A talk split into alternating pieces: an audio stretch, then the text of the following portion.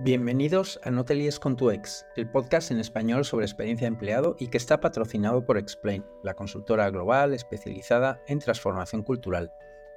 Valentina Turner es speaker, coach ejecutiva y por encima de todo es experta en liderazgo en remoto.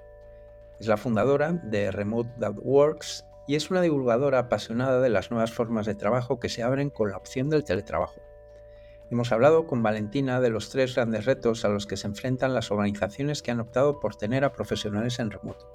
El contacto social, la productividad y también la forma en la que se intenta preservar su cultura.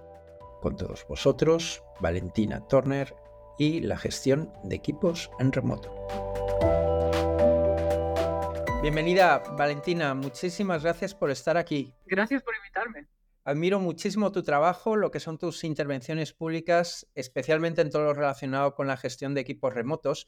Y una de las cosas que me, encantan de tu punto de vista es eso de, ver la cultura de una organización como un producto. ¿Nos, puedes contar cómo, cómo, concibes esto? Bueno, mi, mi, background en realidad es gestión de producto. Entonces yo veo el mundo siempre como, a ver, ¿qué estamos consiguiendo con esto? Y quién tenemos que tomar en cuenta, que serían un poco en inglés los stakeholders. Entonces, cuando se trata de gestión de un equipo, tú como líder de equipo, que puede ser de un equipo suelto o de una empresa, tu producto realmente es cómo trabaja el equipo. O sea, la gestión en sí es el producto. Tus usuarios es la gente de tu equipo o la gente que trabaja en tu, en tu empresa tu jefe es como tu inversor que tiene interés de que todo salga bien.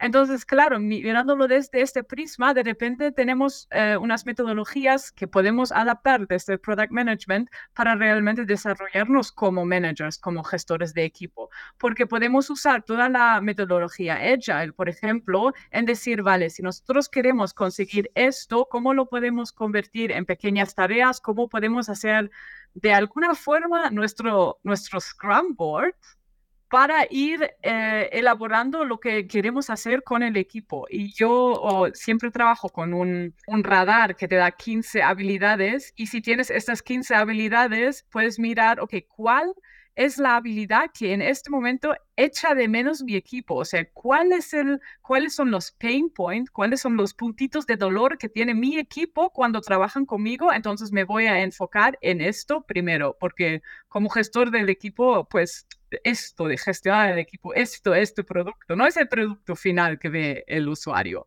sino es como tú interaccionas con la gente en tu equipo.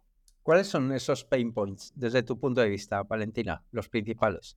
Depende un poco de que si estamos hablando de un equipo en remote o un equipo en las oficinas. Por ejemplo, uno de los grandes problemas que veo de muchos em, gestores de, eh, de, equipo que están en remote es que, que no tienen claro cómo gestionar lo de la visibilidad. De que de un lado yo necesito saber qué está haciendo mi equipo, necesito conocer a la gente de mi equipo, pero del otro lado de la moneda también yo quiero que sepan quién soy yo. O sea, yo no quiero que de repente ya no saben quién soy. Y este miedo a que te olviden es como muy prevalente en muchos equipos remotos que no tienen, digamos, una estructura de comunicación bien elaborada.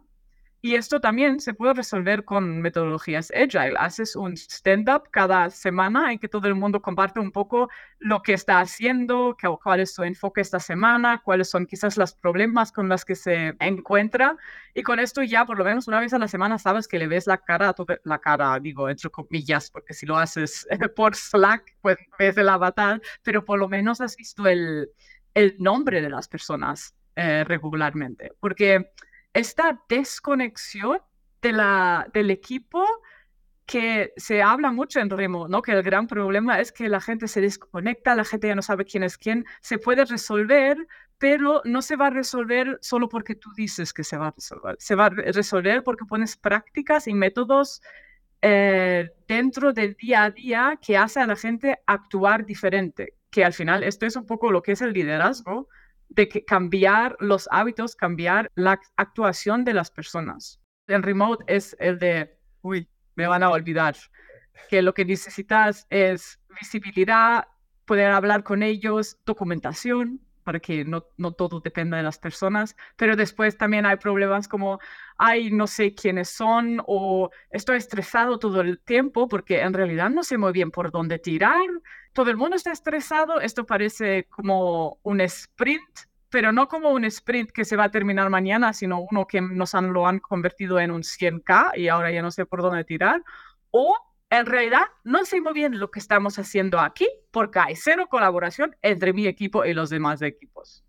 Y claro, esto ya está un poco más a nivel de cómo podemos unir toda la estrategia de la empresa, pero todo esto implica cómo vas a trabajar tú como gestor de equipo y cómo tú puedes influenciar los demás, pero no les puedes necesariamente obligar. Tienes que empezar a trabajar en ti mismo primero. ¿Cuáles son las cosas que realmente están bajo mi control? Mira, mientras te escuchaba, pensaba, hay, hay, hay un gran reto para los gestores de equipos que es el de no solo conseguir que las tareas se realicen, sino también dar un soporte emocional, porque el compromiso ya no es tanto entre una persona que está trabajando en su casa y una empresa, sino entre personas. Quiero decir que donde realmente nos la jugamos es cuando alguien en su casa piensa que de verdad, de una manera genuina, se interesan por mí y eso normalmente suele ser el manager o un gestor de equipos que además esté intentando que todos esos lazos, conexiones, relaciones entre personas se estén, digamos, blindando, ¿no? Y, yo no sé cómo poder eh, resolver esa cuestión de que los managers en la distancia puedan saber cómo te sientes, cómo gestionas el estrés, de qué manera te puedo ayudar, ¿no? ¿Hay algo que nos puedas compartir que pienses que vaya en esa dirección? Hay como dos grandes vertientes que se puedan trabajar. La una es la relación que tengas tú como manager con la gente en tu equipo que lo más básico es tener eh, encuentros individuales cada semana con cada persona del equipo y no tienen que ser cosas de dos horas, media hora, pero que sea un punto fijo en la agenda y que tú como manager jamás vas a cancelar esta reunión.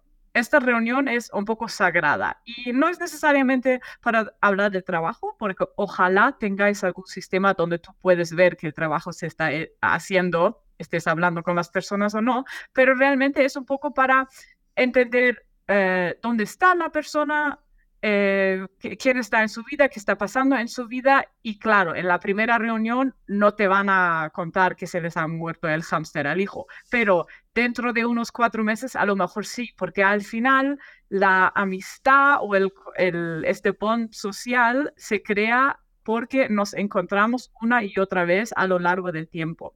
Y de hecho hay un montón de, sets de preguntas que se pueden conseguir online o, a través de tiendas que te den ideas de qué puedes hablar si no sabes de qué, de qué vas a hablar con esta persona. Esto a nivel individual. Y después a nivel de equipo, em, porque al final dicen que la gente no deja a las empresas, la gente deja a los gestores de equipo, que es verdad, pero la gente también se va de las empresas porque no se siente conectado con el equipo con el que trabaja en el día a día. Entonces, ¿cómo puedes conseguir que la gente conecta tanto con el propio equipo, que esto es fácil de organizarlo porque puedes hacer team meetings o encuentros del propio equipo, pero también con más gente de la empresa, porque tenemos como el network dentro de la empresa de cómo está la gente conectada a nivel de funciones, pero hay otro network por encima de esto, que es cómo se conecta la gente a nivel de las cosas que les gustan. Digamos, a alguien le gusta leer fantasía, al otro le gusta correr, al otro le gusta tejer, al otro le gusta, yo qué sé, roles en vivo, lo que sea. Y claro, estos intereses no están alineados con el rol. Puedes tener a alguien que le guste tejer en marketing y otro en accounting, que realmente es completamente independiente.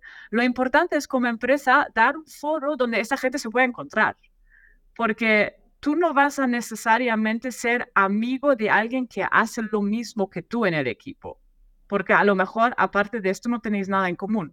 Entonces, crear este, este segundo nivel, y esto se puede crear con estructura, algo muy fácil es incentivar a la gente que en Slack ponga todos los canales de intereses que se les ocurran. Y si hay un canal de recomendaciones del libro de fantasía que envuelven dragones, y solo hay cuatro personas de las 80 de tu empresa, que no pasa nada. Esos cuatro harán piña Y si cada persona dentro de la empresa está en dos o tres de estos canales de interés, entonces se sienten mucho más parte de esta empresa.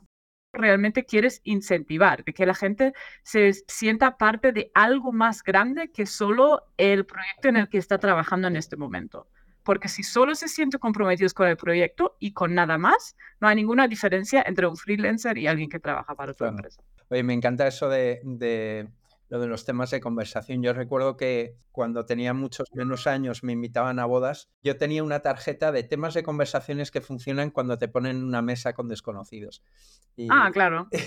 y eso era genial. Pero, pero te voy a hablar de otra cosa. Hay un libro que me encanta, un libro además de literatura infantil, un álbum ilustrado de mi autor favorito, Leo Leoni. Es un clásico, se llama Frederick. Es la historia de un ratoncito. Yo lo tengo en alemán. Qué bien, bueno, claro, es, es un clásico, Leo Leoni. Pues mientras que todos están los ratoncitos en verano y en primavera trabajando y en otoño para cuando llegue el frío invierno, ahí está Frederick un poquito tumbado al sol y todos le reprochan, oye, pero tú qué haces? No, yo estoy acumulando los rayos del sol. No, yo me estoy inspirando en tal. Y cuando llega el invierno y, y tienen todos comida y ahí se dan cuenta del, mérito de Frederick, porque Frederick es un poeta, les cuenta lo bonito que era estar al sol, les cuenta... Y, esto para mí es una metáfora genial de otro tema que quería hablar contigo, que es la productividad, que ya sabes mm. que es un tema muy caliente en las organizaciones. ¿Cómo se mide la productividad, especialmente de esas personas que están desplazadas? Y además, ¿qué diferentes roles tienen valor en un equipo? Porque a veces tiene que haber un Frederick. ¿Tú cómo lo ves? Lo de la productividad es muy interesante porque, claro, con la pandemia lo primero que dijeron las empresas es que, ¿cómo que sé si las personas están trabajando? Vamos a poner algunas métricas de productividad. Pero productividad significa que hagas las cosas correctas y bien y las que sean necesarias. En realidad, la mayoría de esas medidas no miden si lo que haces es lo que se deberías hacer, sino miden yo qué sé, cuántas líneas de código has escrito o cuántos tickets de soporte has respondido o, cuántas, cuántas teclas has apretado en tu ordenador. Y claro, eso en realidad no, no mide productividad, solo mide ocupación de tiempo. O en inglés se diría business, que es estar haciendo un montón de cosas, pero no te dice nada sobre si estas cosas realmente son necesarias. Y yo he conocido desarrolladores que el momento en que pusieron medidas de productividad, simplemente dividieron sus tickets en más tickets. En vez de abrir un ticket, pues abren cinco y mira, la productividad se ha aumentado que tú no veas, pero no se ha hecho más trabajo en realidad.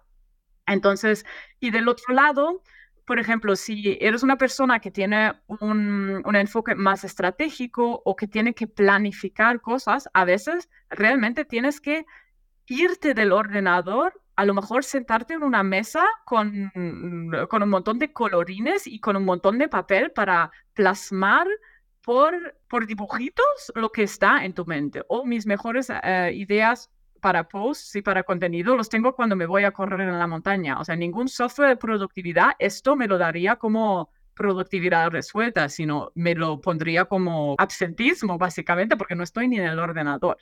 Entonces, lo de la productividad es muy interesante porque yo creo que a nivel personal, la productividad es muy importante porque todos nosotros sabemos hoy ha sido un día productivo o no. Pero no necesariamente porque estamos mirando el reloj, sino que sabemos hoy hemos avanzado en las cosas que teníamos que avanzar o no.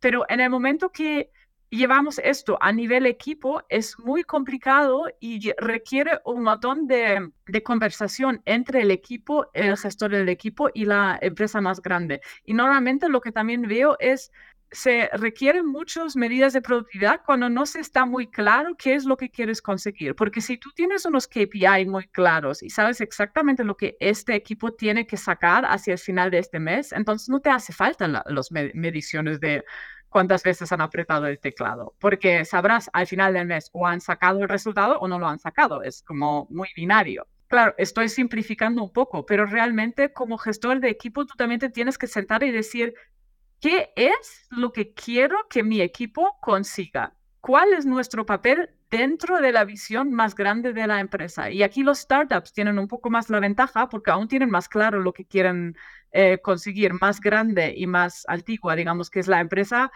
mm, más posiciones tenemos dentro de la empresa que están ahí porque siempre han estado ahí y no, no necesariamente porque están eh, añadiendo un valor brutal, digamos. Entonces, claro, como jefe de equipo, decir, vamos, vamos a acertarnos, esta persona este rol, ni siquiera la persona, el nombre de la persona, pero el rol que ocupa esta persona es porque queremos conseguir esto. Esta persona o este rol lo tenemos porque queremos conseguir esto. Y otra vez, mirarlo desde un enfoque de, de gestión de productos.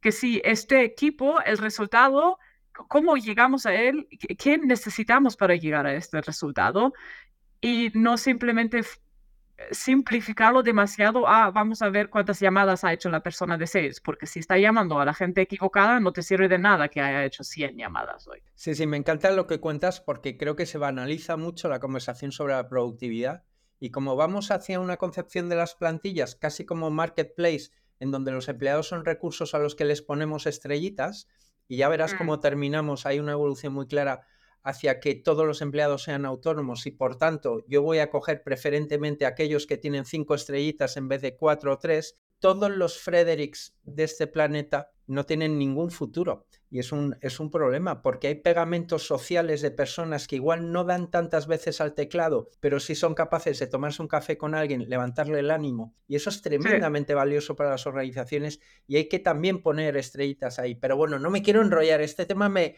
apasiona. Mira, hemos tocado el tema social, hemos tocado el tema de productividad y yo creo que hay otra preocupación respecto a los equipos remotos, que es la cultura de la organización. Es lo mismo ser un teletrabajador de BBVA que ser un teletrabajador del Santander, ser uno de Endesa que de Iberdrola. ¿Cómo nosotros podemos conservar nuestra cultura si no pisan nuestras oficinas?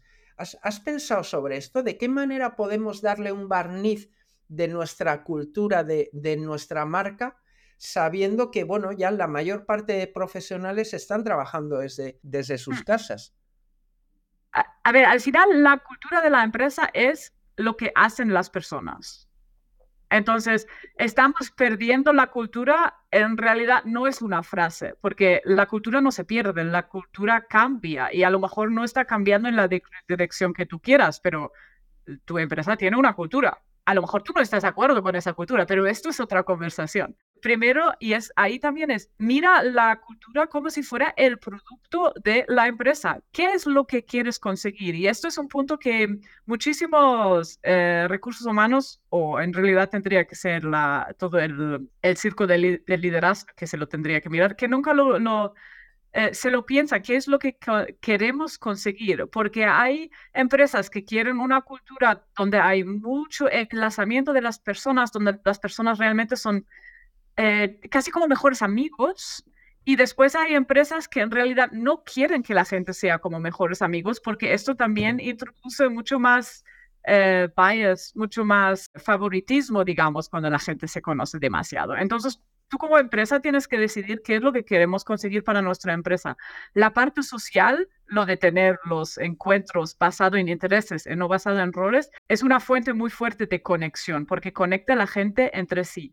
Y después, lo que siempre recomiendo es hacer dos o tres encuentros personales a lo largo del año. Pero los encuentros personales no son para facilitar el trabajo después online sino en realidad la idea es que tú ya hayas creado una red tan fuerte de contacto que la gente quiera ir a estos reencuentros. O sea, en realidad los reencuentros elevan el trabajo a otro nivel que ya estaba en buen nivel. Porque, sinceramente, desde el punto de vista de una madre soltera, los team meetups son muy difíciles. Porque alguien se tiene que ocupar de los críos, alguien los tiene que llevar al cole, los tiene que recoger del cole, etcétera, etcétera. Entonces, para que yo me haga el trabajo de irme ahí, realmente tiene que haber una conexión muy fuerte con la empresa con la que estoy trabajando. Entonces, como empresa, tienes que irlo trabajando antes.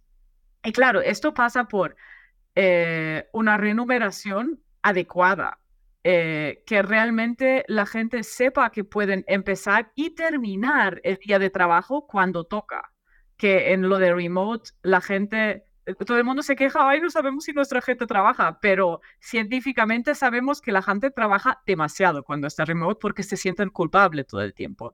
eh, de que haya buena comunicación, que esté muy claro cómo es el progreso de, la carrera. O sea, todas estas cosas que también los tenemos, deberíamos tener, cuando tenemos un equipo que comparte una oficina, también las necesitas cuando tienes un equipo desplazado, pero lo tienes que hacer mucho más obvio porque Pepito no va a hablar con Martita y se va a dar cuenta que esas cosas existen. Entonces necesitas un handbook donde la gente pueda leer y pueda ver, ah, esas son las reglas del juego que tenemos aquí, así es como se gestiona, yo qué sé, la, las ausencias de por llevar mis hijos al cole o, o lo que sea. O sea, bien escrito, que sea muy claro y después realmente darle valor a que la gente tenga estas conexiones sociales, que normalmente te dice, o sea, en inglés siempre hablan del water cooler, que en España imagina ¿no? que sea la máquina de café, ¿no? La pones ahí y la gente ya se encontrará. Pero el problema es si ponemos la máquina de café y tú haces tu pausa de café a las 11 y yo la hago a las 11 y media, no nos no coincidiremos nunca. Entonces, claro, ¿cómo puedes poner una máquina de café en un mundo desplazado? Además, asegurándonos que nuestros hábitos no nos hacen no cruzarnos sin que nos demos cuenta. Y ahí realmente se necesita una política de comunicación muy consciente en que cómo podemos cruzar la gente. Y lo de los intereses compartidos y la comunicación asíncrona, esta combinación realmente es lo, lo que yo he visto más funcionar conseguir que la gente hable de las cosas que les gustan con otra gente que les gusten las mismas cosas en los horarios que les apetece. Porque si yo pongo una recomendación de un libro hoy, da igual si tú lo ves ahora mismo o lo ves dentro de tres horas. Acabaremos leyendo el mismo libro y podremos hablar de esto en el próximo Team Meetup. Y así es como se crea cultura. Bueno, eh, eh, todo lo que dices lo suscribo 100% y además es que me gustaría estirar de la cuerda, pero el tiempo avanza. Y hay una última cuestión que quiero escucharte. A ver qué piensas tú, lo comparto contigo. Creo que gran parte del cuestionamiento, porque tú trabajas en España, pero no eres española y probablemente estés viendo muchas más culturas de las que vemos aquí nosotros. En España hay mucho cuestionamiento del modelo híbrido, de estos modelos remotos, mm. precisamente porque como ha venido a la fuerza como consecuencia de la pandemia y se exige, quiero decir, que forma parte ya de uno de esos requisitos imprescindibles de employer branding, o ofreces que la gente pueda teletrabajar algún día o estás muerto porque no eres nada sexy como empresa, ¿no? Todo esto que ha sucedido va en contra de muchas culturas que todavía trabajan bajo lógicas del control y no de la confianza. Y es como si, no lo sé, como si un, en un colegio de Finlandia se van de viaje de fin de curso a Alicante, ven los chiringuitos y al volver a Finlandia todos en el colegio dicen, queremos chiringuitos, queremos chiringuitos. Y los del colegio dicen, bueno, los de esa ciudad de Finlandia dicen, bueno, pongamos chiringuitos. Bueno, es que no, no se pueden poner chiringuitos en Finlandia ni en invierno. No, sé, es como una, una especie de esquizofrenia de cómo puedes poner esto cuando tu cultura es una cultura de control. ¿Tú cómo lo estás viendo en España, que, que, vives mm. aquí? Es, es difícil porque de un lado hay una desconfianza tremenda desde el punto de vista de la gente que lidera equipos, en combinación con una necesidad de, de ver la gente que está a tu cargo. Porque hay como mucho de esto, es que si yo tengo 10 personas en mi equipo, soy más importante que tú que solo tienes 7 en tu equipo. Y al yo ver los 10 en la oficina, como que mi ego está muy feliz porque los tengo ahí. Entonces ahora trabajan todo de casa y es como, o sea, esto de ser parte de los, del management y después de ser parte de los trabajadores y ahí veo las dos cosas. Veo gente que está como muy, muy enfocada en hacer las cosas bien, pero que se siente perdida porque los jefes no saben explicar bien qué son las expectativas. Y que es como, es que en el trabajo también solo trabajé tres horas al día, los otros eh, cinco estaba ahí por si pasaba algo, pero ahora estoy haciendo la misma casa, me siento súper culpable porque estos cinco horas en realidad no estoy haciendo nada, que en la oficina tampoco no hacía nada, pero como estaba ahí, tampoco nos lo cuestionaba nadie. Y del otro lado, la gente que realmente se aprovecha de que no hay nadie que les mire. Hay pocos, las hay, sí, pero yo diría que es una minoría. El problema es que esta minoría eh, les da un miedo a los jefes que básicamente aplasta la percepción de la productividad de todos los demás.